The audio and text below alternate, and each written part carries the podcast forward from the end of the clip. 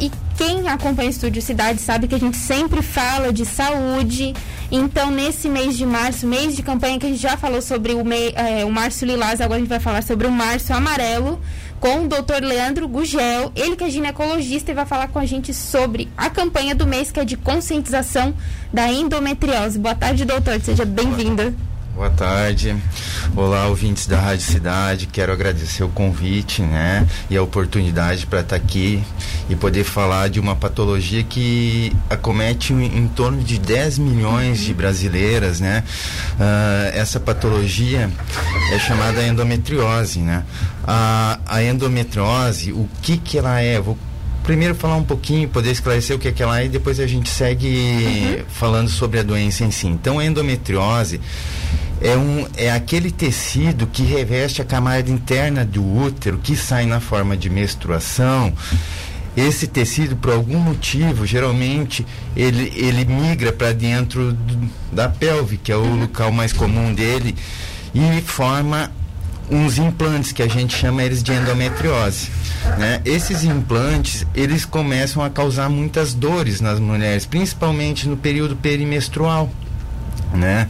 E hoje a gente sabe que essas mulheres que têm endometriose, elas acabam tendo um, digamos assim, uh, a saúde delas bem comprometida, acabam tendo bastante procura por profissionais, por colegas, uhum. por um tempo muito longo. O atraso hoje no diagnóstico da endometriose chega a ser de sete anos.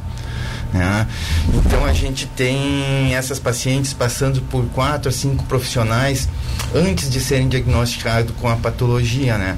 Ela não é, ela é uma patologia que, que é difícil o diagnóstico, né? A gente precisa valorizar muito a queixa e a gente tem uma cultura no país também um pouquinho assim que não favorece isso, que é aquela história que a mulher começa a menstruar, ela tem dor, queixa para a mãe ou para um familiar ou para as amigas e, e essas pessoas não, realmente quem menstrua tem dor e tal e às vezes elas passam por vários ginecologistas e não levam essa queixa, né? Então Claro que tem esse motivo do atraso, tem o, o, motivo às vezes da não valorização da queixa delas, né? E é uma doença que além de causar essa dor muito importante, né? Ela pode levar à infertilidade em 40% do, dos casos. Uh, e isso também impacta muito, porque antigamente a gente achava, pegava aquelas mulheres aos 30, 30 e poucos anos com endometriose, já uma endometriose profunda que a gente chama, né? Que a gente tem uma classificação para endometriose em superficial e endometriose profunda. Uh, e essas mulheres chegavam lá aos 35, a gente pegando elas com endometriose profundas, muitas vezes cirúrgicas ou com infertilidade associada. Saiu trabalhos recentes onde a gente tem eh, se publicou que 66% das pacientes já tinham sintoma antes dos 20 anos. Né? Então a gente vem melhorando também a questão do diagnóstico, mas precisa conscientizar que esse mês, que é o Março Amarelo, como você falou, é o mês dedicado a essa conscientização. A gente vem fazendo isso, tivemos uh, em outros meios de comunicação essa semana, teremos duas lives também no dia 24 e 31 falando sobre endometriose, diagnóstico, condutas, tratamento clínico. O tratamento da endometriose, ele é, geralmente ele é multidisciplinar, né? A gente não consegue tratar a endometriose com um único profissional. A gente acaba necessitando de, de uma equipe que hum, é composta conforme o sítio que a doença acomete, né? Porque é muito comum que ela esteja na pelve, a endometriose, né? Mas ela pode acometer outras estruturas, outros órgãos, como o músculo da respiração, o, pode pegar intestino, pegar bexiga, pegar o canalzinho do xixi, que é o ureter, pode levar até uma perda renal. Uh, então, conforme a, a estrutura abordada, o ginecologista, como digamos assim, o chefe, ele ajuda a montar a essa, a essa equipe e atuar naquele sítio, né? De se for cirúrgico ou não, né? A gente na equipe conta muito com profissionais desde coloprocto, urologista, nutricionista, fisioterapeuta, infertileuta, que são pessoas hum, que precisam para conduzir, né? Psicólogos, são pacientes que com dor crônica, então fica um pouquinho difícil, né? Se a gente não abordar ela como um todo. Uhum. E doutor, a gente sempre sabe que é, geralmente é um tabu, mulher também tem um pouco de vergonha de falar essas coisas, mas a endometriose, assim, quando é no início, ela pode ser associada, por exemplo, ela pode ser confundida com uma cólica ou algo desse sentido? Sim, os sintomas, eu, como você está me perguntando agora, o mais comum é a dor menstrual, né? de início, assim, dor menstrual, dor na relação. A dor ela pode começar um pouquinho antes do ciclo menstrual perdurar nos primeiros dias e depois ela diminuir inicialmente, né? Pode ter dor na relação, principalmente naquela penetração mais profunda. Uh, pode ter alteração gastrointestinal, dor evacuatória, sangramento, tanto anal quanto um, dor urinária ou sangramento pela, pela uretra, pela bexiga, né?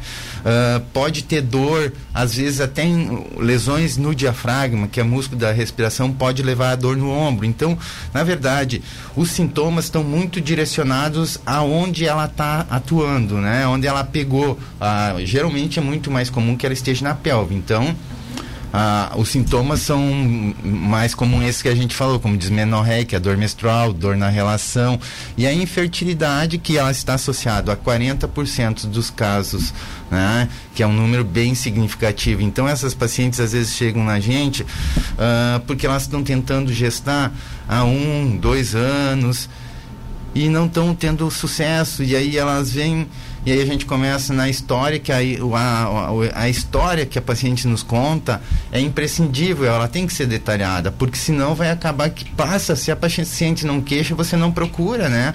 Então, essa história detalhada faz com que a gente ligue um sinalzinho de alerta. Pô, ela tem uma dor que começou lá na adolescência, essa dor vem piorando ao longo dos anos, ela tem dor na relação, não está conseguindo engravidar. Olha, ligou um sinalzinho para endometriose. Então a gente segue o que? Faz um exame físico. O exame físico é tão importante quanto qualquer exame de imagem.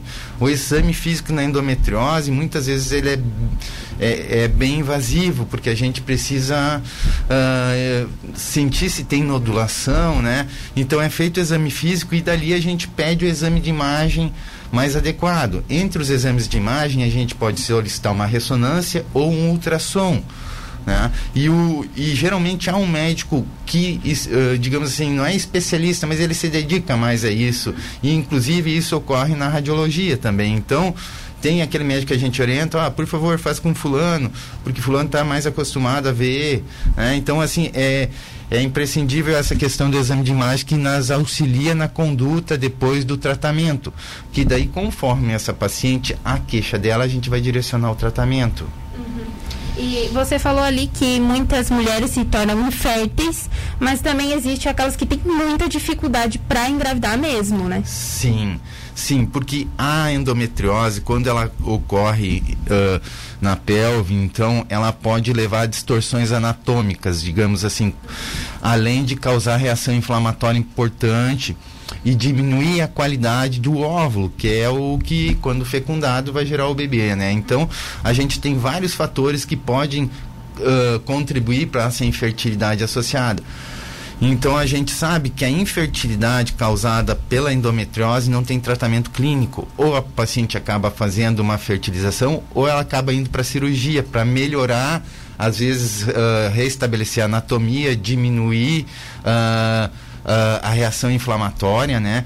E, e quando essa paciente vai para cirurgia de endometriose, é, é, a gente fala que a gente vai armado para uma guerra. A gente precisa tirar todas as lesões de dentro dela, porque senão ela não vai ter uma melhora adequada.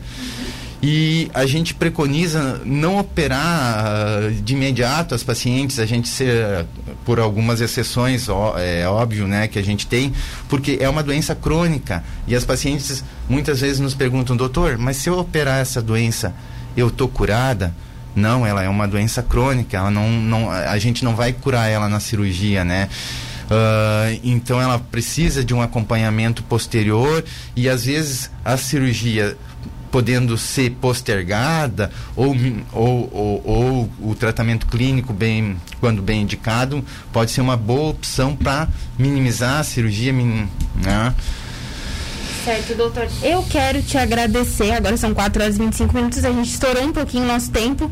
Quero te agradecer e contar com você mais vezes aqui no Estúdio Cidade para atender nossas nossas dúvidas, principalmente as femininas, sobre questões ginecológicas. Muito obrigada.